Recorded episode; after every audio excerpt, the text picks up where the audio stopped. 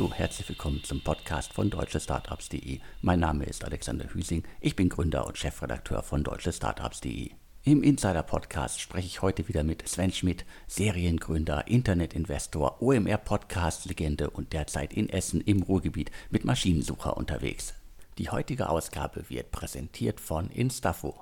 Wenn ihr in eurem Unternehmen offene Stellen im Tech, Sales oder Marketingbereich endlich mit Top-Talenten besetzen wollt, dann habe ich jetzt was ganz Spannendes mitgebracht. Und zwar darf ich als Sponsor dieser Folge die Recruiting-Plattform Instafo vorstellen. Über 600 Unternehmen wie Payfit, RTL, Amazon oder HelloFresh stellen bereits darüber ein. Besonders an Instafo ist, dass sie über die Plattform einen der besten und größten Talentpools in Deutschland mit monatlich über 2000 Neuanmeldungen, speziell im Tech, Marketing und Sales-Bereich aufgebaut haben. Durch das Matching, den persönlichen Support und den Plattformchat ist Instafo ideal für Startups oder Scale-ups, die zwar schnell Talente suchen, selbst aber wenig HR-Ressourcen haben. Und jetzt kommt's. Instafo ist so confident, dass sie für euch die passenden Mitarbeitenden finden. Sie bieten für alle Insider-Hörerinnen an, die Plattform sechs Monate kostenlos zu testen, sofern ihr in einer der größeren deutschen Städte sitzt oder Remote-Optionen bietet.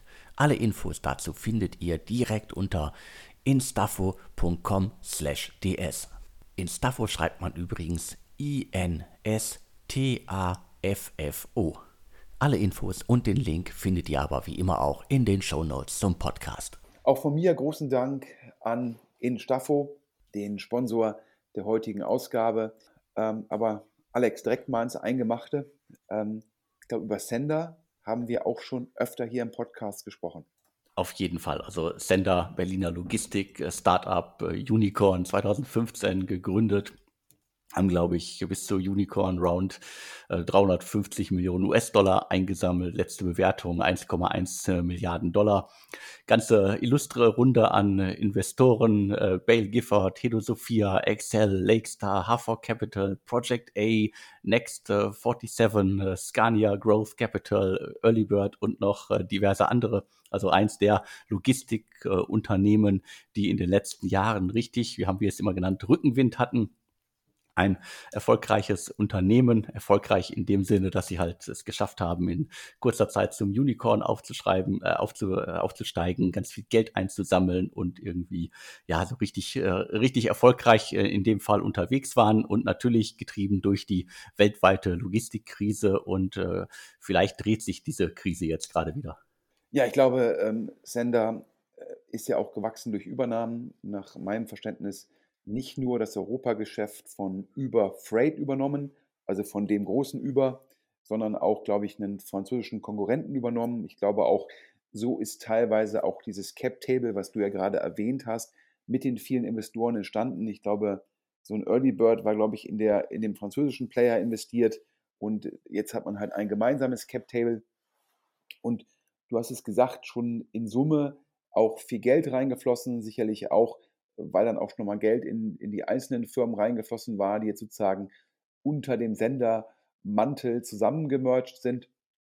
Ja, das habe ich immer gehört von, äh, von Investoren, von VCs zu Sender, habe ich immer gehört, ja, äh, große, große Ambitionen, viele Investoren, teilweise auch viel GMV, also sprich de facto viel Handelsvolumen auf der Plattform, aber teilweise äh, noch nicht monetarisiert. Und äh, da war scheinbar immer die These, wir bauen halt diese Plattform mit einem großen Volumen und machen uns erst später Gedanken, was ist unsere Take Rate, was ist unser Cut, also wie viel sozusagen Kommission können wir nehmen. Und äh, das war immer der Ansatz. Das ist auch äh, durchaus ein valider Ansatz zu sagen, erstmal äh, durch organisches Wachstum, durch anorganisches Wachstum, also durch die Übernahmen baue ich halt die marktführende Plattform, mache die halt dann richtig, richtig groß, dass an mir keiner vorbei kann und dann monetarisiere ich erst richtig im zweiten Schritt. Jetzt ist es natürlich so, dass wir gleich zwei Effekte haben. Also natürlich generell, das Fundraising ist schwieriger geworden. Wir kommen auch gleich nochmal, Alex, besprechen wir separat so ein bisschen die aktuelle Markteinschätzung auf Basis der Gespräche, die wir mit verschiedenen VCs geführt haben. Ähm, aber klar, das weiß auch jeder, dass es schwieriger geworden ist. Darüber haben wir ja auch schon geredet.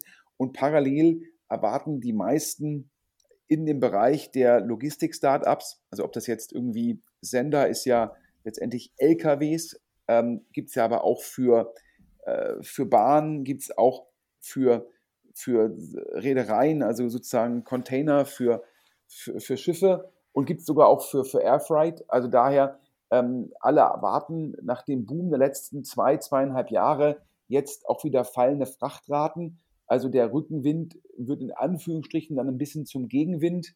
Und äh, ja, was haben wir gehört? Sender sei mit JP Morgan, einer amerikanischen Investmentbank, im Fundraising für Equity gewesen. Also sprich, da hat man halt geguckt, kann man jetzt noch ähm, eine Investition in die Firma und dafür Anteile rausgeben, bekommen. Und das hätte angeblich zu den Bewertungsverstellungen von Sender, die sicherlich auch relevant sind. Ja, ähm, man versucht ja immer eine sogenannte Up-Round zu machen, also eine Bewertung zu realisieren, die halt höher ist. Das hätte angeblich nicht geklappt. Und jetzt würde man mit einer anderen Investmentbank, wir wissen leider nicht welche, äh, sei man in ein Fundraising gegangen für eine Debt-Lösung. Wir hatten ja darüber gesprochen in einem der Podcasts, dass auch teilweise Venture Debt jetzt als Alternative gesehen wird, wenn man beim Equity ja, etwaig keine Bewertungseinigung findet, dass man sagt, ich mache jetzt Fremdkapital und wie gesagt, der, der Anglizismus in Bezug auf Startups oftmals dann Venture Debt. Ja, geht wohl um 200 Millionen Euro. Und Alex, wer da mehr weiß, kann uns ja auch gerne anschreiben. Auf jeden Fall. Also äh, ihr könnt uns äh, persönlich schreiben oder halt äh, den anonymen Briefkasten benutzen. Äh, die Links dazu findet ihr alle auch in den Shownotes zum Podcast. Ja, ähm, und ganz spannend an, an, der Stelle, ich hatte mit dem Alex da schon mal vor ein paar Wochen drüber gesprochen, äh, da bin ich jetzt mehr so zufällig drauf gestoßen, weil es sozusagen eine Firma in Erkrad ist, also gar nicht äh, so weit weg hier von Düsseldorf und Essen. Ähm, Essen da, wo Maschinensucher sitzt und Düsseldorf sozusagen meine Heimatstadt. Und äh, der Alex hat ja auch äh, teilweise Bezugspunkte ins Ruhrgebiet. Und da hatten wir schon mal gesprochen über äh, Timocom. Ja? Und Timocom, für mich, Alex, wenn man so auf die Webseiten guckt, Sender und Timocom, durchaus ähnlich, oder? Das sieht auf jeden Fall durchaus ähnlich äh, aus, äh, ist aber deutlich älter, also 1997 gegründet. Die sehen sich selber als äh, Marktführer in der Lkw-Frachtvermittlung. Also das ist auf jeden Fall eine richtig große Nummer. Ähm, taucht äh, natürlich in der äh, medialen Berichterstattung äh, wenig auf. Ich hatte die auch kaum auf dem Schirm, obwohl sie eigentlich ein wichtiger Konkurrent zu diversen Fracht-Logistik-Startups sind. Und da lohnt sich bei Timocom, lohnt sich halt wirklich ein Blick mal auf die blanken Zahlen. Ja, also ich, äh, ja, manchmal äh, denkt man ja auch, okay, ist jetzt, ist so ein Sender, haben die das Rad wirklich neu erfunden? Oder ähm, ja, gibt es da eigentlich schon jemanden? Und wenn man sich mal so Timocom anschaut, ich glaube, nach meinem Verständnis aus, einem, aus einer Logistikfirma heraus entstanden, wahrscheinlich zu Anfang ja, eher so ein ganz klassisches, sage ich mal, äh, ja, wollen wir es jetzt Marktplatzmodell oder Kleinanzeigenmodell nennen, aber in der Zwischenzeit auch sehr stark in IT investiert. Und äh, wie gesagt, auf den ersten Blick, vielleicht können da uns Hörer aufklären, wo dann die Differenzierung ist, finde ich auch von dem Servicegedanken relativ nahe Sender. Aber jetzt kommt der Hammer, ja.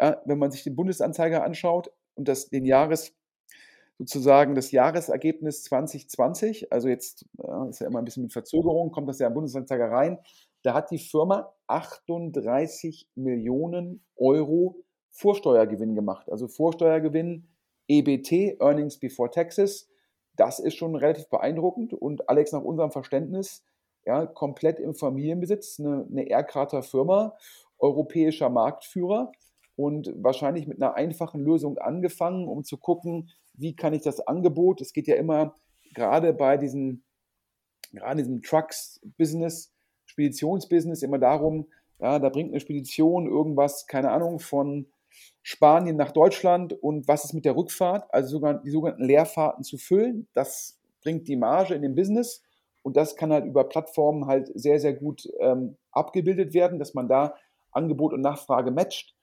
Ja, und äh, die äh, sind sicherlich ein relevanter Konkurrent für so eine Firma wie Sender, wenn man sich die Mitarbeiterzahlen und äh, die, ähm, die Umsätze und die Marge anguckt.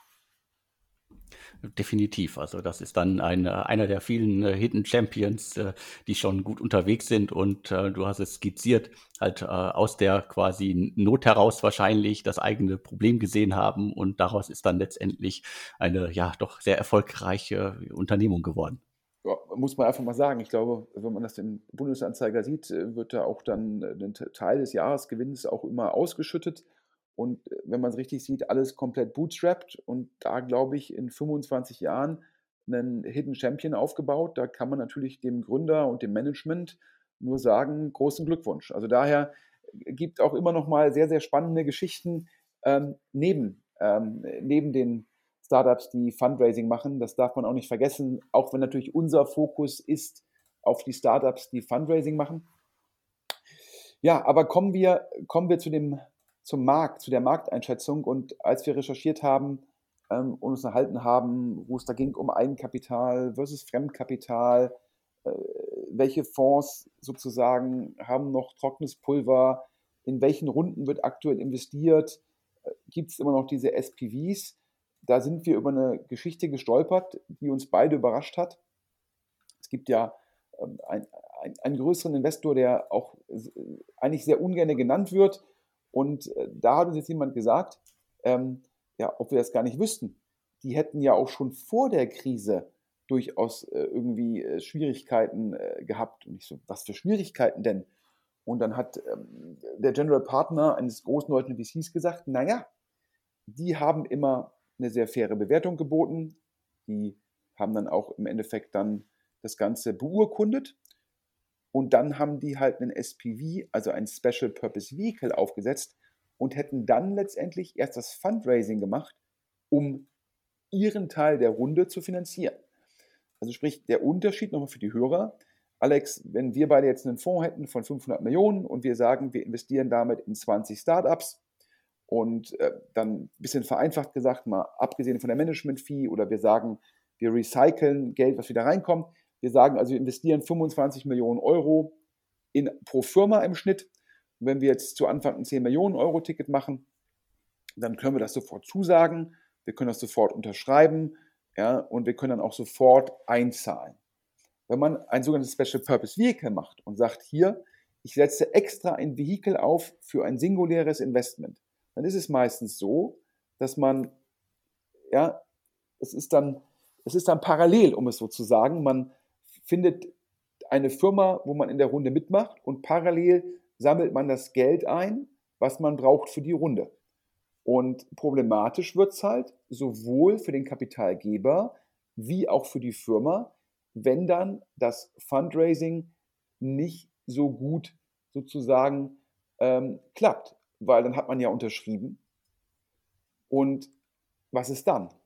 Und nach unserem Verständnis gab es diesen Fall, bei ja, mindestens drei Firmen, ja, die können wir jetzt hier nennen. Angeblich gab es das bei N26, bei Flaschenpost und jetzt auch die Anknüpfung und auch bei Sender, ja, wo halt Investoren gesagt haben, wir machen das über ein Special Purpose Vehicle und äh, in dem Fall dann ein Investor jeweils bei den dreien ähm, schwierig hatte. Und Alex, wir hatten es ja vor dem Podcast hier diskutiert. Ich habe zu dir gesagt, ich glaube, ja, wenn man als Startup ein SPVs im Cap-Table hat, dann ist der große Nachteil, wenn jetzt ein Startup in den schwierigen Phasen eine Bridge braucht, also eine Zwischenfinanzierung, ähm, wenn ein Startup ähm, eventuell auch ein Commitment braucht von den Bestandsinvestoren. Und du hast als Investor jemanden, der hat für dich nur ein SPV geraced, der hat keine Reserven. Um nochmal auf unseren, das Beispiel unseres 500 Millionen Fonds zurückzugehen, wenn wir jetzt in der ersten Runde 10 Millionen investiert haben und wir investieren pro Schnitt in eine Firma 25, dann können wir noch 15 Millionen in den folgenden Runden in Anführungsstrichen nachschießen. Und das Problem, ja, also äh, ja, das ist dann, das wird zum Problem, wenn es halt ein SPV ist. Ein SPV hat meistens keine Reserven für sowas. Und das ist in guten Zeiten, spielt das kaum eine Rolle. Aber jetzt, wo wir viel Gegenwind im Markt haben, kann das dann durchaus herausfordernd werden, weil dann Bestandsinvestoren sagen, jeder macht jetzt seinen fairen Anteil, damit wir die Firma durch potenziell einen Winter mit Gegenwind bekommen. Und wenn dann ein SPV sagt, ja, aber das können wir per se gar nicht, dann sind ja die anderen gezwungen, mehr zu machen und wollen dann etwaig auch mehr Liquidationspräferenz haben oder mehr Rechte. Und dann hast du da zwischen deinen Gesellschaftern eine sehr schwierige Diskussion. Die einen sagen, mach doch auch mit und nee, geht nicht, dann wollen wir mehr Rechte. Warum wollt ihr mehr Rechte? Und ja, wenn schon in guten Zeiten diese SPV-Konstrukte zu Schwierigkeiten führen, wie jetzt gerade skizziert bei dem einen Investor und seinen drei Portfoliofirmen, dann, Alex, willst du gar nicht wissen, wie schwierig es erst in schwierigen Zeiten wird. Das möchte ich mir jetzt auch nicht vorstellen. Also gerade in diesem besonderen Fall, wenn dann irgendwie ein richtig großer Investor dabei ist, der dann ausschließlich über dieses eine Vehikel investiert. Also in der Vergangenheit hatten wir immer wieder auch darüber gesprochen, dass teilweise Bestandsinvestoren irgendwie Chancen nutzen wollen und äh, solche Vehicles aufgesetzt haben, um noch mehr zu investieren. Das ist dann wahrscheinlich nicht das Problem, aber sozusagen, wenn da einer an Bord ist, der halt äh, ausschließlich äh, solche Sachen macht, äh, ist es natürlich ein Problem und in schwierigen Zeiten, in denen wir derzeit sind, ein noch viel größeres Problem, weil äh, letztendlich äh, muss man dann auch erstmal schauen, wer will da irgendwie die anderen quasi in Anführungsstrichen Rechte übernehmen. Ja, absolut. Dann muss es sozusagen dann sind halt andere Bestandsinvestoren gezwungen, sozusagen diesen Anteil mit zu übernehmen und meistens wollen die dafür was haben und dann sind da schon Verhandlungen, wo es dann äh, sehr zäh wird. Ja? Das ist, ähm, es ist natürlich in den letzten, seit du diesen goldenen Herbst vor drei, vier, fünf Jahren ausgerufen hast, äh, gab es halt viel, viel, viel Rückenwind und äh, immer in Märkten, wo viel Rückenwind ist, ja, da wenn es da mal vereinzelte Probleme gibt, kann da meistens irgendwie, dann wird der Teppich hochgemacht und die Probleme drunter gekehrt ähm, weil alle gute Laune haben und sagen, dass die Party muss weitergehen.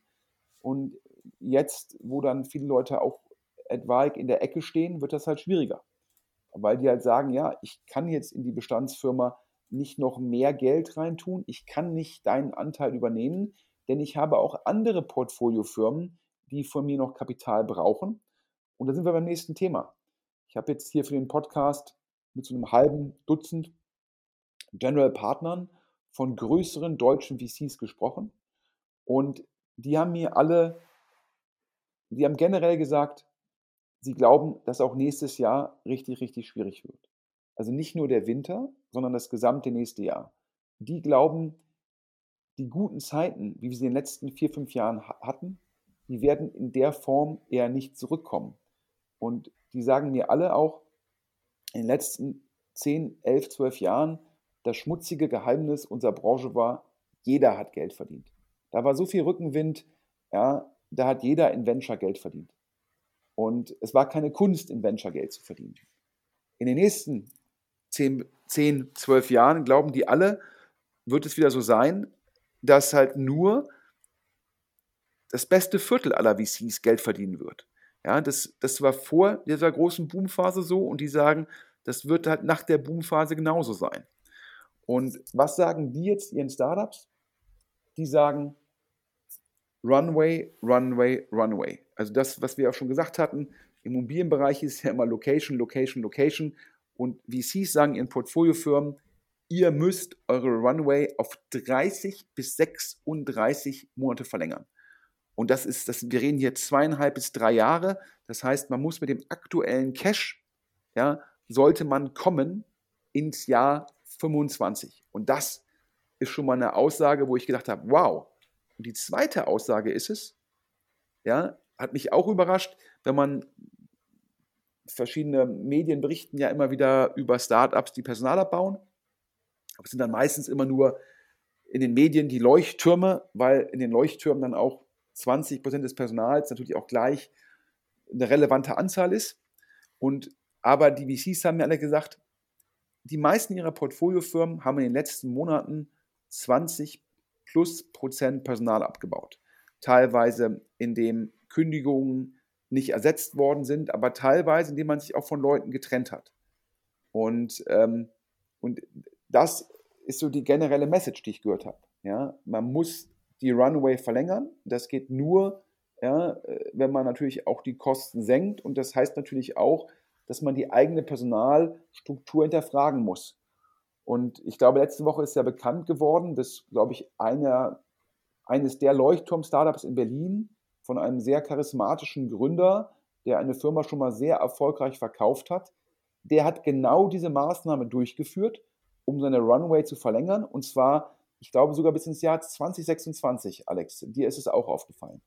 Mir ist es auch aufgefallen, also äh, es geht um Pitch und Christian Reber, der das Ganze auch sehr offensiv auf äh, LinkedIn äh, verkündet hat äh, und äh, einen größeren Beitrag auch dazu geschrieben hat. Also äh, Pitch quasi die, die neueste, der neueste Präsentationshype, ein Startup, das, äh, glaube ich, extrem gut äh, unterwegs war bisher, also sehr viel Aufmerksamkeit bekommen hat, äh, international, so wie man das von Pitch und dem Team dahinter dann auch erwartet hat. Und die haben jetzt verkündet, dass sie aufgrund der schwierigen Lage, äh, weil sie einfach in die Zukunft blicken müssen und schauen, wie sie durch äh, die Zeiten kommen, die derzeit schwierigen Zeiten, die bauen also 30 Prozent äh, der, der Arbeitsplätze ab. Das sind ungefähr halt 60 Leute äh, des Unternehmens, also die müssen das Unternehmen verlassen, äh, werden noch eine ganze Weile äh, bezahlt. Also das ist äh, natürlich irgendwie äh, eine, eine, gute Maßnahme für alle, die betroffen sind, aber zeigt halt ganz äh, klar und eindeutig, die Zeiten, in denen Wachstum über alles stand, sind vorbei. Und auch so Startups wie, wie Pitch, die ja sicherlich ähm, eine, eine große Nummer sind mit dem Team, mit dem Produkt und äh, mit der sozusagen internationalen Ausrichtung. Also die äh, treten im Grunde mit äh, 30 Prozent weniger Mitarbeitern einmal mal richtig auf die Bremse. Ja, das zeigt dir, dass ich glaube ja bei Pitch Top Geldgeber, ähm, dass auch da jetzt der Fokus darauf ist, ja, alle VCs sagen mir Top Produkt, aber du musst natürlich auch so ein Produkt dann ja, in die Masse bringen. Du musst erst die Adaption hinbekommen, dann musst du die Monetarisierung hinbekommen und nicht nur, sage ich mal, in der Berliner Blase ähm, das Produkt etablieren. Und äh, wenn man sich jetzt anguckt, die Entscheidungen, die Christian Reber getroffen hat, die er auch sehr gut kommuniziert hat, die sind, die waren eins zu eins das, was wir VCs vorher gesagt hatten. Ja, Personalstruktur hinterfragen, Runway verlängern, sich selbst Zeit geben, in Bewertungen reinzuwachsen. Ja, weil halt alle VCs sagen, die Bewertungen von 2020, 2021, ja, äh, die kommen nicht wieder, äh, es sei denn, die Firma wächst sehr stark. Und ähm, aber um diese starke Wachstum zu realisieren, brauchen die meisten Firmen auch Zeit. Und daher wahrscheinlich die Entscheidung von Christian Reber zu sagen, ja, er gibt sich jetzt Zeit bis 2026. Das heißt nicht, dass er nicht vorher noch ein Fundraising macht, aber es heißt, dass er keins machen muss. Und ähm, ich glaube, äh, die Erkenntnis, ja, setzt sich da durch. Wenn ich mit VC spreche, dann sagen die, ja, es gibt halt Gründer, die sind da sehr, sehr realistisch und ähm, gehen da sehr gut drauf ein, aber natürlich auch manche, bei manchen ist es halt äh, schwieriger glaube, war jetzt auch, äh, ich glaube, wir hatten ja über die Firma schon mal gesprochen, Infarm, ähm, wo ich tendenziell eher skeptisch bin, wenn man sich die Zahlen im Bundesanzeiger anschaut und auch die Presseberichte dazu liest. Und auch da gab es jetzt eine Bekanntgabe von einer Veränderung der Personalstruktur und da habe ich mir gedacht, wow, das ist aber relativ wenig. Ja? Und ähm, ich glaube, so ein Christian Reber, der hat eine sehr, sehr konsequente und meines Erachtens richtige Managemententscheidung getroffen, auch wenn das eine harte Entscheidung ist, auch wenn das eine Entscheidung ist, die keinem Spaß macht. Und bei Infarm habe ich mir gedacht, boah, ich glaube, äh, ja, so ein Bill Gurley, der General Partner von Benchmark, sagt ja immer, wenn man sich von Personal trennen muss, dann sollte man das konsequent mit einer großen Konsequenz tun und das nur einmal tun. Also lieber einmal in einem Schritt die Personalstruktur ändern, als scheibchenweise das zu machen, weil letzteres für sehr viel Unsicherheit in einer Organisation führt. Und deshalb hätte ich jetzt auf letzte Woche zurückblickend gesagt, ja, Christian Reber und Pitch, ja, das macht richtig viel Sinn. Infarm, ja, ich, hat mich gewundert, das sieht jetzt eher nach Scheibchenweise aus und äh, daher bleibe ich da skeptisch. Ja, und nochmal zum Schluss, und jetzt kommen wir gleich mal zu den ganzen guten Nachrichten. Die heutige Ausgabe wird präsentiert von Instafo. Wenn ihr in eurem Unternehmen offene Stellen im Tech, Sales oder Marketingbereich endlich mit Top-Talenten besetzen wollt, dann habe ich jetzt was ganz Spannendes mitgebracht. Und zwar darf ich als Sponsor dieser Folge die Recruiting-Plattform Instaffo vorstellen. Über 600 Unternehmen wie Payfit, RTL, Amazon oder HelloFresh stellen bereits darüber ein. Besonders an Instafo ist, dass sie über die Plattform einen der besten und größten Talentpools in Deutschland mit monatlich über 2000 Neuanmeldungen, speziell im Tech, Marketing und Sales-Bereich aufgebaut haben. Durch das Matching, den persönlichen Support und den Plattformchat ist Instafo ideal für Startups oder Scale-ups, die zwar schnell Talente suchen, selbst aber wenig HR-Ressourcen haben. Und jetzt kommt's. Instafo ist so confident, dass sie für euch die passenden Mitarbeitenden finden. Sie bieten für alle Insider-Hörerinnen an, die Plattform sechs Monate kostenlos zu testen, sofern ihr in einer der größeren deutschen Städte sitzt oder Remote-Optionen bietet. Alle Infos dazu findet ihr direkt unter instafo.com/ds. Instafo schreibt man übrigens I-N-S-T-A-F-F-O. Alle Infos und den Link findet ihr aber wie immer auch in den Show Notes zum Podcast. Aber auch wenn die ganzen guten Nachrichten kommen, ja, da wird man sehen, die guten Nachrichten, meistens der Fokus auf SaaS-Geschäftsmodelle und Automation-Geschäftsmodelle und viel, viel weniger auf B2C. Und da bleibt es dabei, für die meisten VCs, ja, da sind solche Worte gefallen wie B2C sei tot. Ich glaube, es ist ein bisschen überspitzt, aber das zeigt dir halt, Alex, wo da aktuell die Perspektive auf den Markt ist. Definitiv. Ich habe das in den äh, letzten zwei Wochen auch, glaube ich, mehrmals getwittert, äh, letzte Woche Freitag auch nochmal geschrieben. Also wenn man sich anguckt, was äh, gerade finanziert wird, und äh, mit gerade ist natürlich immer ein dehnbarer Begriff, also einige Runden, die derzeit verkündet äh, werden, sind natürlich schon eine Weile her. Aber ich habe zumindest mal einen eindeutigen Fokus auf Themen rund um Climate Tech, Green Tech, wie immer man das Ganze halt auch äh, nennen will, äh, feststellen können. Da sind also diverse Startups äh, mit äh, 10 Millionen, 5 Millionen, aber auch sozusagen in der Pre-Seed und äh, Seed-Phase mit äh, kleinen sechsstelligen äh, Runden, die äh, vor kurzem jetzt finanziert worden. Und ich glaube, das passt halt ganz gut äh, in das aktuelle Bild. Also da in dieses Segment äh, wird weiter Geld fließen. Und wir hatten ja auch schon über Enpal in der letzten Ausgabe gesprochen. Die gehören sicherlich auch dazu.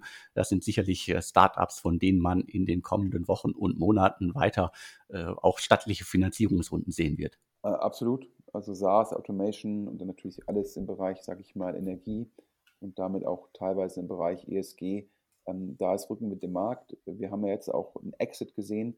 Ähm, wir reden hier über Risk Methods und ähm, ja, schöner Exit, der letzte Woche, glaube ich, durch die Presse ging. Also da, das haben wir jetzt nicht exklusiv, aber wir haben gleich exklusiv ein paar Zahlen. Aber vielleicht kannst du erstmal die Hörer, die jetzt nicht mit Risk Methods vertraut sind, dazu ein, zwei Sachen sagen.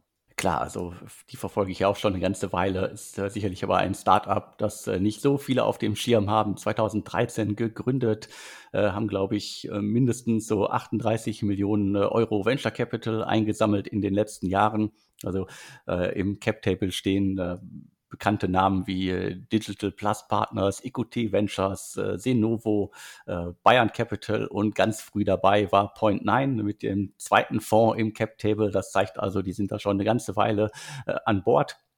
Und bei Risk Methods geht es um Performance und Risikomanagement, also glaube ich auch ein Thema, das äh, sicherlich äh, noch immer bei vielen Firmen in den Anfängen äh, steckt und die Anzahl der Kunden, die solche Methoden oder solche Software nutzen, äh, wird sicherlich noch äh, rasant ansteigen. Glaube, mehr als 200 Mitarbeiter. Also das ist auf jeden Fall eine, eine, eine stattliche, stattliches Unternehmen, das da sozusagen in München entstanden ist. Und wie gesagt, äh, sicherlich für die allermeisten so ein bisschen fernab von dem, was man sonst so in Berlin immer sehr laut wachsen hört. Ja, und ähm, unsere Quellen sagen hier, ähm, wohl angeblich ein Exit für 250 Millionen.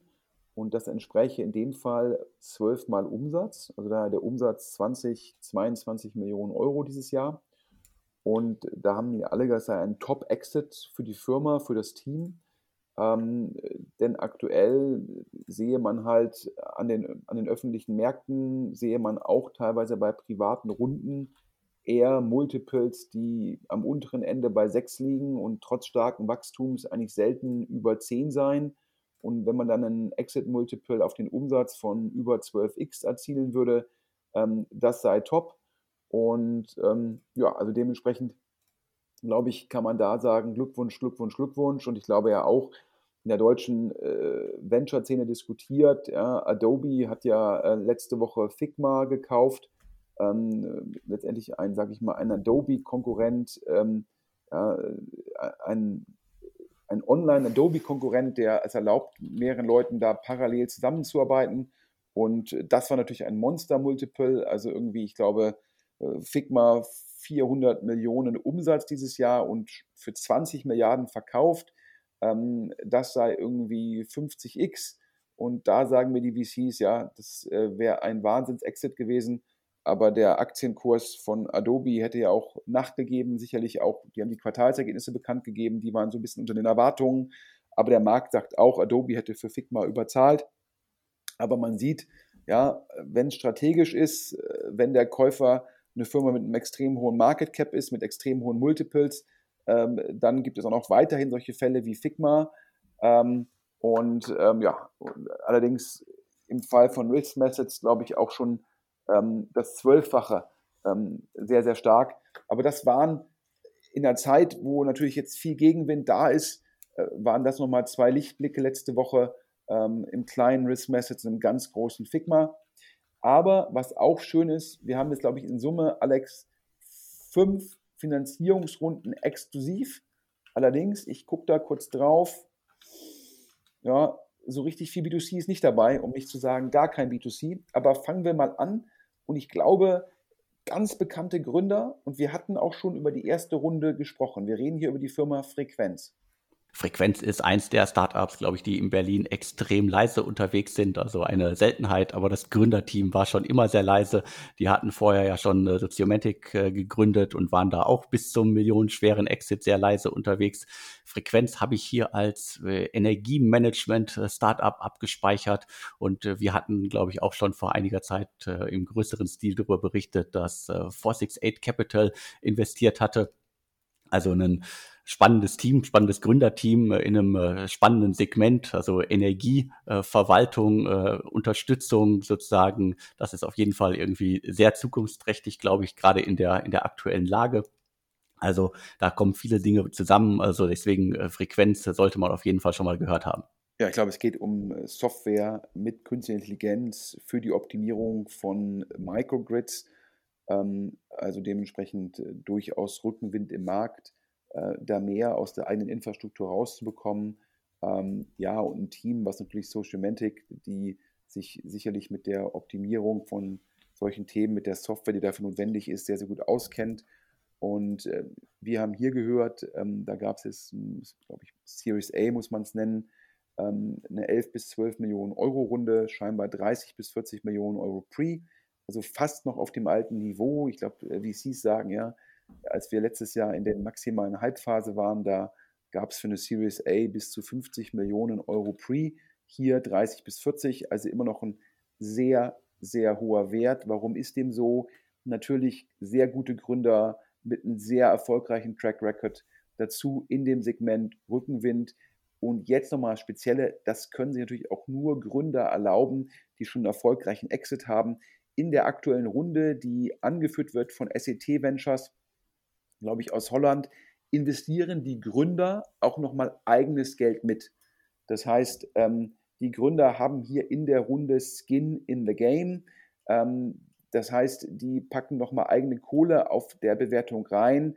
Und das ist natürlich nochmal ein sehr, sehr gutes Signaling nach außen und erklärt es auch. Man sieht aber auch Bewertung top, Gründer top, äh, Rundengröße top, aber trotzdem jetzt SET Ventures, glaube ich, ein neuerer Fonds, aber jetzt auch trotz der Top-Gründer, trotz der Runde bei 468, jetzt auch kein Monster-Mega-VC. Das heißt, alles zusammen aktuell dann auch noch den Monster-Mega-VC an Bord zu bekommen, ist schwierig, aber dennoch, glaube ich, ein großer Erfolg für Frequenz und ähm, da äh, sagen wir einfach Glückwunsch. Ab zum nächsten Thema und auch da kann man schon dem Namen der Firma hören, Alex, dass das eher ein echtes Tech-Thema ist. Denn wenn eine Firma prefix.dev heißt, dann weiß man meistens schon, es ist kein B2C-Thema. Auf jeden Fall. Also das ist ein äh, guter Hinweis, äh, äh worum es da geht. Also ein relativ äh, junges Unternehmen, Berliner Startup äh, von Wolf Vollbrecht gegründet. Der war zuletzt CTO bei QuantStack und das ist sozusagen die, die, die grobe Geschichte und das Thema, worauf er setzt, ist Open Source. Da haben wir ja in Deutschland schon diverse Startups gesehen, die so einen Ansatz fahren und ähm, das Thema, was äh, Prefix Dev jetzt abbildet, fällt bei mir unter das Schlagwort äh, Software Packaging und natürlich äh, alles Software as a Service. Das heißt, äh, man wird wahrscheinlich äh, die Open Source ähm, Community, das Open Source Modell nutzen, um da sozusagen, wie es diverse andere, auch deutsche Startups vorgemacht haben, da sozusagen ein Produkt zu etablieren, das man dann letztendlich äh, kaufen kann. Ja, ich habe gehört, ähm, die, die Open Source Software, die hätte schon Traktion. Also sprich, die, die wird schon sozusagen gerne und gut ähm, verwandt. Ähm, und dementsprechend ähm, auch kein Wunder, dass da jetzt ähm, mehrere Investoren gerne sozusagen die, die Pre-Seed-Runde machen. Das sind ähm, unter anderem ähm, Costa Noa Ventures, Quantstack Ventures, aber auch 468 Capital und da auch wenig überraschend, dass da Florian Leibert der Partner ist, der in das Thema investiert. Wie gesagt, scheinbar ein guter Gründer, Traktion auf dem Thema und ähm, daher eine Pre-Seed-Runde, die viel Sinn macht. Und da geht es ja immer da, Open Source muss erfolgreich sein und dann verkauft man halt auf der Basis, verkauft man dann halt im Endeffekt ein Paid Product, was sich differenziert über über Service, Zugang, Professionalisierung, was dann halt die Enterprise-Kunden halt meistens wollen. Ja, und ich glaube, ähm, drei Investoren, die halt gucken, äh, wie, wie, gut läuft das und dann ähm, wahrscheinlich auch gucken, wann kann man da die Seed-Runde entsprechend machen. Aber ganz wichtig aktuell, viel mehr als früher, wo gesagt wurde, ich mache jetzt die Pre-Seed-Runde, in sechs Monaten kommt die Seed-Runde und in neun Monaten kommt die Series A ist jetzt das Thema bei den VCs wieder viel, viel stärker. Kosteneffizienz, gib dir Zeit, äh, lieber das Produkt entwickeln, noch keine Sales-Leute sozusagen anheuern. Ähm, und auch hier, glaube ich, werden wir dann in Zukunft bei Prefix Dev wahrscheinlich über eine Seed-Runde berichten, aber nicht mehr in sechs Monaten, Alex, sondern wahrscheinlich erst in einem Jahr. Das ist ja auch völlig okay, äh, wenn man sich da als äh, Gründerteam und sich als Unternehmen darauf konzentrieren kann, dass man irgendwie ein bisschen äh, langsamer wachsen kann und vielleicht ein paar Sachen äh, nicht nur immer irgendwie unter der Expansionsbrille sieht. Also das kann auch alles eine sehr, sehr gute Entwicklung sein.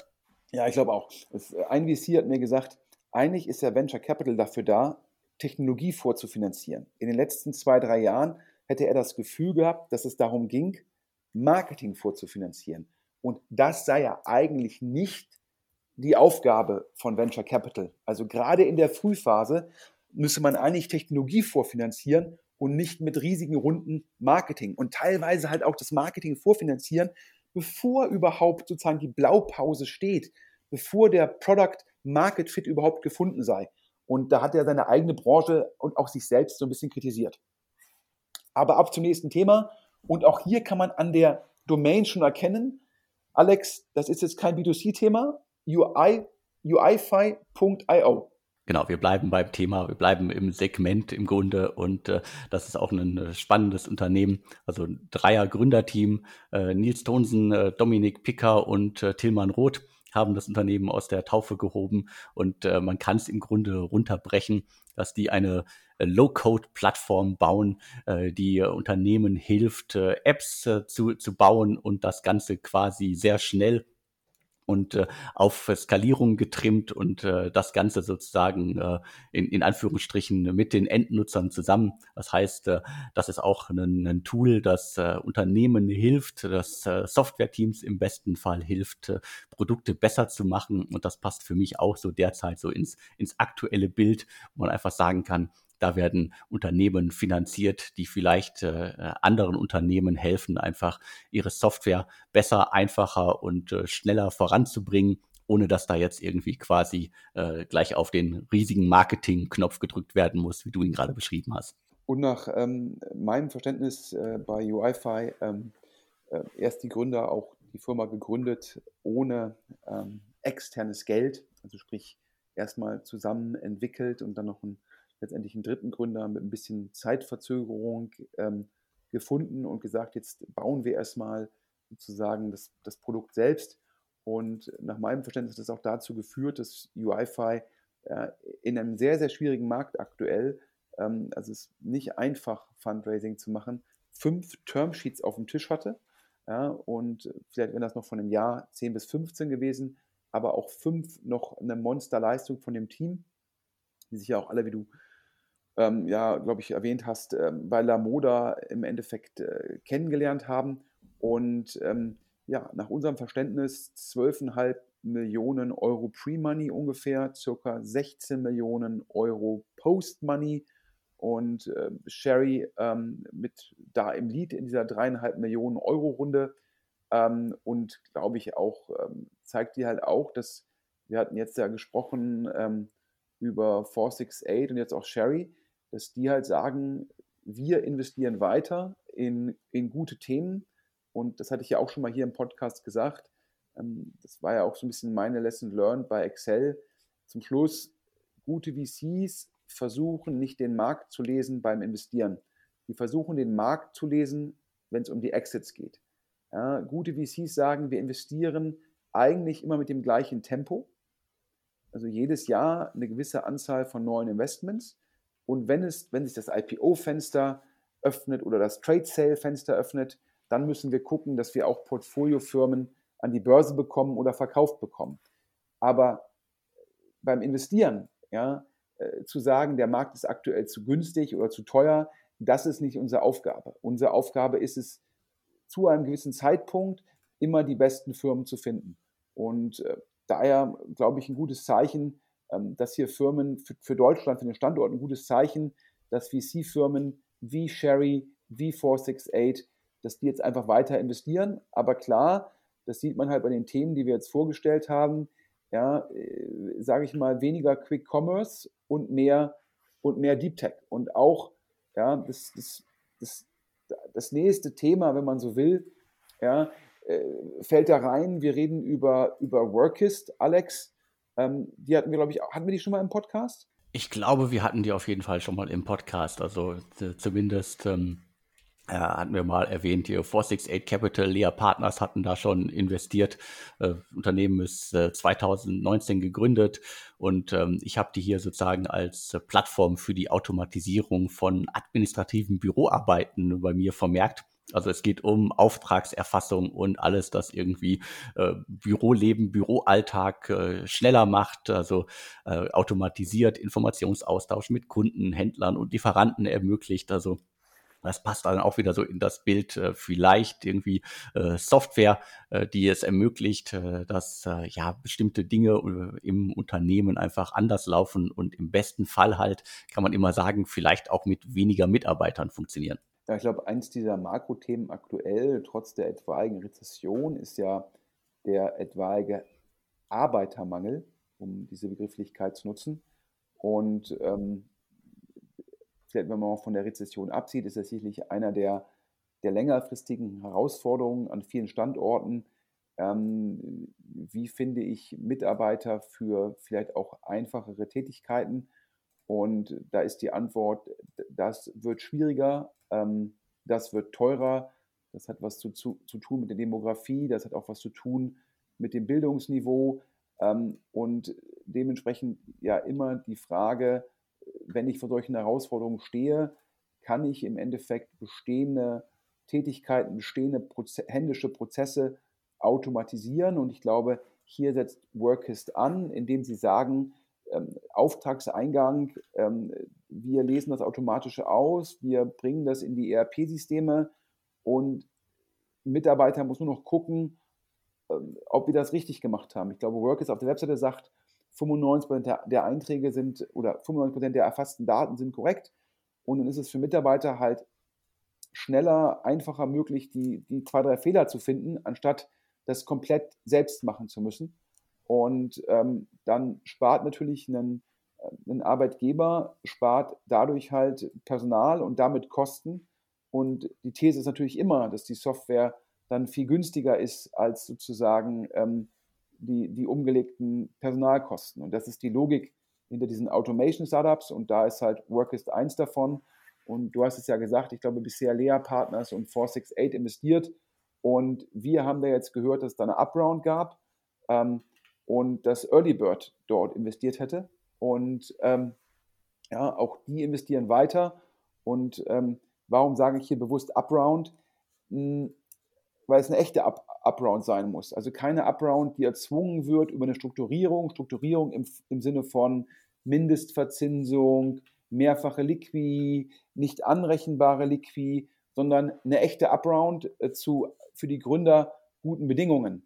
Und das darf man nicht vergessen, wer in 2020, 2021 Geld aufgenommen hat und das damals in einem Umfeld, wo man sehr hohe Wertungen erzielen konnte, der steht immer vor der Herausforderung jetzt, ja, wenn ich jetzt eine Downround habe, was heißt das potenziell für die Vertragsbedingungen, potenziell für meinen ESOP-Pool oder ähnliches? Und dann ist ja meistens sozusagen der, behilft man sich eventuell mit solchen strukturierten Runden. Und wenn es eine echte Upround gibt, zeigt das Top-Team, Top-Modell, Traktion drauf. Und also auch daher ähm, der vierte Glückwunsch nach Frequenz, Pre Prefix Dev, UiFi, jetzt auch ein Glückwunsch an Workers. Und ja, jetzt kommen wir zum Thema. Wir haben Alex mit Sender, einem Logistik-Startup, wobei Startup, Sender hat ja schon eine gewisse Größe, haben wir angefangen und jetzt kommen wir zum Schluss, ja, so schließt sich der Kreis, nochmal zu einem Logistik-Play. Dann reden wir jetzt noch kurz über Ruvia. Das Unternehmen war, glaube ich, bis vor kurzem auch noch unter Forwadice äh, bekannt. Also äh, Umbenennung und äh, neues Markenstrategie äh, müsste in den letzten Tagen irgendwie umgesetzt worden sein. Und äh, der, der Kreis zu äh, Sender schließt sich ja gleich doppelt, äh, weil es geht jetzt nicht nur um äh, eine Transportlösung, um eine Logistiklösung, die in dem Fall hier bei mir unter nachhaltige Transportlösung äh, abgespeichert ist, sondern es geht auch noch darum, dass der amerikanische äh, Sender-Investor äh, Dynamo Ventures jetzt in Ruvia investiert. Also Cavalry Ventures, Entrepreneur First und äh, eine ganze Reihe an äh, Angel-Investorinnen, die sind auch noch dabei bei dieser Runde. Und äh, die machen jetzt sozusagen das, den, den Kreis perfekt, indem sie in Ruvia investieren. Und Dynamo ist da sozusagen die, der, im Lead. Und die haben jetzt knapp 12 Prozent am Unternehmen. Ja, ähm, jetzt vielleicht manche Hörer vielleicht verwundert, wie kann Dynamo Ventures oder Dynamo Ventures, um es auf, auf die englische Ausdrucksweise zu nutzen, die korrekt sein sollte, wie können die ähm, in einen etwaigen Konkurrenten von Sender investieren? Ähm, nach meinem Verständnis, ähm, Ruvia differenziert sich, du hast ja gesagt, gerade diese Nachhaltigkeitsthematik, aber auch indem es äh, Road, Rail und Shipping, also im Endeffekt äh, LKWs, Züge und auch Containerschiffe sozusagen integriert und wir reden ja oftmals ansonsten, glaube ich, Forto mit dem Fokus, auch ein Berliner Unicorn in dem Space oder in dem Segment. Da reden wir über Shipping, bei, ähm, bei Sender reden wir über Road und äh, Ruvia scheint mir halt sozusagen da nochmal einen Layer drüber zu packen und das erlaubt wahrscheinlich der Namo Ventures, ähm, da auch in die zu investieren. Ganz spannend, äh, wir gucken uns ja auch immer, Alex und ich, vorher die Gründungsteams an und teilweise haben sie den gleichen, vorher den gleichen Arbeitgeber gehabt oder haben an der gleichen Uni studiert oder vielleicht kennen sich auch noch irgendwie äh, aus der Schulzeit. Äh, bei, ähm, hier bei, bei dem ehemaligen Forwardice, glaube ich, ist die These, dass die Gründer sich über Entrepreneur First kennengelernt haben und also auch ganz spannend, ähm, das zu sehen. Ja, ähm, ich, ist für mich jetzt schwer zu beurteilen, ähm, ob diese Differenzierung zu sagen, Nachhaltigkeit und alles drei zu vereinen, ob das ausreichend ist, aber dafür kenne ich mich auch in dem Logistiksegment nicht ausreichend äh, gut aus. Äh, zeigt dir aber auch, muss ein gutes Team sein, wenn sie im aktuellen äh, Umfeld da Geld raisen können. Und Dynamo Ventures, die kennen sich ja aus in dem Segment. Entrepreneur First hat, glaube ich, einen guten Einblick, wie gut die einzelnen Gründer sind. Und Cavalry, über die hatten wir ja schon gesprochen, die haben ja in Berlin einen super Ruf und eigentlich ein sehr, sehr gutes Näschen für die Top Pre-Seed Investments. Jetzt gucke ich auf die Uhr. Ja, Alex, wir sind immer noch sozusagen im Rahmen eines innerdeutschen Fluges. Ähm, dann können wir jetzt noch mal erstmal Danke sagen an den Sponsor der heutigen Ausgabe, oder? Auf jeden Fall. Also vielen Dank an Instafo und äh, nochmal der Hinweis, wer aktuell wirkliche Top-Talente besetzen möchte, äh, wer Top-Talente sucht, äh, der sollte jetzt das Angebot von Instafo für alle Hörerinnen dieses Podcasts nutzen und das Tool, das äh, sechs Monate kostenlos hier testen. Also schaut in die Show Notes zum Podcast, da findet ihr alle Infos nochmal aufbereitet. Ich glaube, jetzt ist sicherlich auch der Zeitpunkt, ähm, wo es wieder ein bisschen einfacher wird, Top-Talente zu finden und auch für sich zu gewinnen. Ja, denn das ist halt ähm, im Endeffekt in der Sekunde, wo andere Startups eventuell die Personalstruktur anpassen müssen, können die auch schwierig in der gleichen Sekunde neu anstellen. Das führt meistens äh, im Team ja, zu, zu Friktion. Aber ähm, das heißt natürlich auch jetzt, wer es sich leisten kann, weiter Leute anzuheuern, der hat jetzt die Möglichkeit, wahrscheinlich echte Top-Talente zu finden. Und ähm, daher sicherlich ähm, jetzt ein guter Zeitpunkt, den Sponsor der heutigen Ausgabe äh, zu testen. Ich fasse nochmal zusammen, was wir heute alles, worüber wir heute alles berichtet haben. Sender sozusagen eins der deutschen Logistik-Startups. Ich glaube irgendwie HV, Project A, Excel, Lakestar, Early Bird, Hedosophia, Bailey Gifford, Über und so weiter und so fort, alle im Cap Table liegt auch daran, dass Sender hat einen, den europäischen Konkurrenten übernommen und hat von über auch das europäische Freight-Geschäft übernommen. Daher äh, eine große Firma, aber auch ein komplexes Cap-Table. Ähm, die haben mit der amerikanischen Investmentbank JP Morgan scheinbar Equity Fundraising gemacht. Ähm, das hätte nicht geklappt zu der Bewertung, die sich Sender vorgestellt hat. Und jetzt sucht man halt Debt mit einer anderen Investmentbank über die Thematik äh, Debt als Alternative zu Equity hatten wir ja schon gesprochen. Hier sollen es so ungefähr 200 Millionen Euro werden. Wir hatten erwähnt, dass es aber auch äh, ja, in dem Segment auch Bootstrapped Konkurrenz gibt, die jetzt schon, muss ich sagen, einen Haufen Geld verdient. Wir haben geredet über die Aircrater Firma im Familienbesitz Timocom und die hat laut Bundesanzeiger im Jahre 2020 38 Millionen Euro für Steuergewinn gemacht.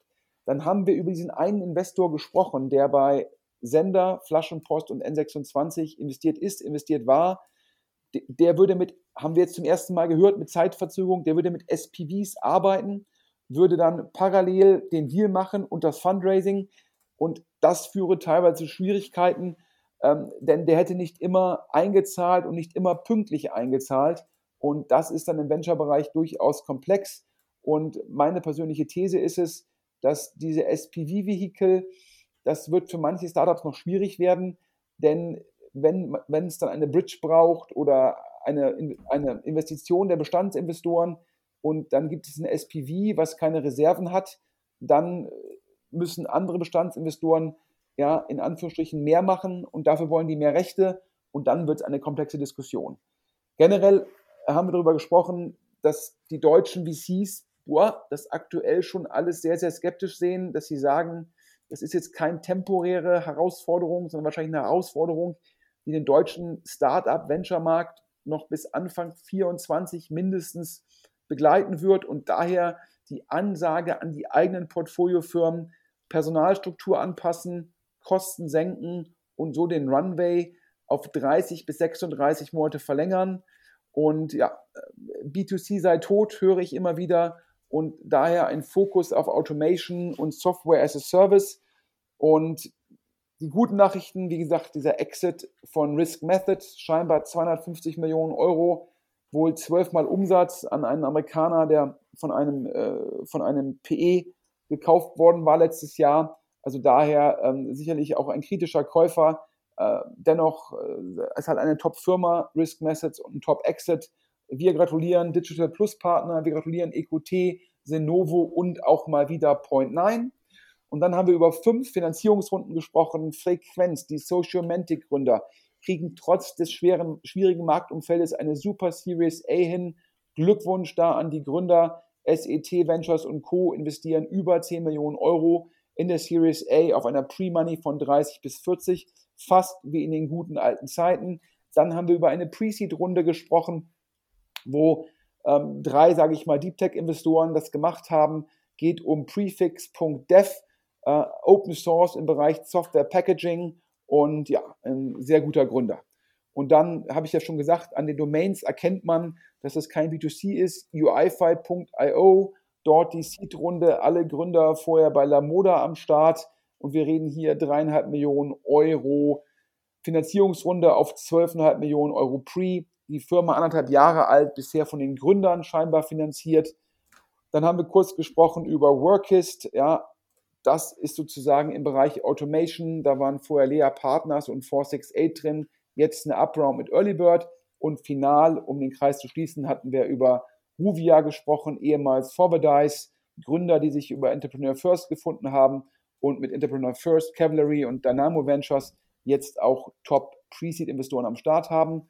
Und Alex, ich glaube, das war's. Und wer für uns noch Hinweise hat, bitte meldet euch unter äh, podcast.deutschestartups.de.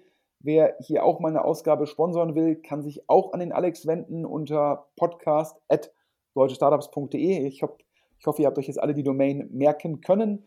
Und zum Schluss nochmal die Eigenwerbung. Ähm, ja, ähm, auch nachdem ich jetzt die ganze Zeit von der Krise gesprochen habe, bei der Machine Seeker Group, ähm, da läuft es sozusagen meiner Firma in Essen, falsch der Firma äh, von meinem Team, von Thorsten, der der Gründer ist, und mir, wo ich das CMO bin, da läuft es äh, sehr, sehr gut. Wir wachsen dieses Jahr äh, organisch, ähm, trotz des Gegenwindes mit 30 Prozent. Und ähm, wir gehören zu den Firmen, die jetzt vielleicht sozusagen die Top-Talente anstellen können, wo es vorher vielleicht schwierig war, die für Essen zu gewinnen ja, wir suchen 10 bis 20 neue Kolleginnen und Kollegen und die Begrifflichkeit Top-Talent, die finde ich klasse. Ja, auch wir werden sicherlich jetzt mal in Staffo ausprobieren und wer sich aber direkt melden möchte, kann das auch tun unter sven.schmidt.maschinensucher.de, also Vorname.nachname at hauptdomain.de und mein Nachname wird mit DT gesprochen, also Schmidt wie Müller, wenn man so will. Und Alex, entschuldige bitte sozusagen die Übernahme dieses Podcasts. Ich überlasse dir dafür das letzte Wort. Alles klar, seid ihr wie immer gegönnt und äh, jetzt nochmal vielen Dank für die vielen Infos und die Ausführungen ähm, in schwierigen Zeiten. Aber wir haben natürlich jetzt auch gehört in dieser Ausgabe, es gibt da durchaus noch Unternehmen und Segmente, die gut unterwegs sind und mehr dazu dann hoffentlich in der nächsten Insider-Ausgabe in zwei Wochen. Und jetzt bleibt mir nur noch zu sagen und tschüss. Tschüss.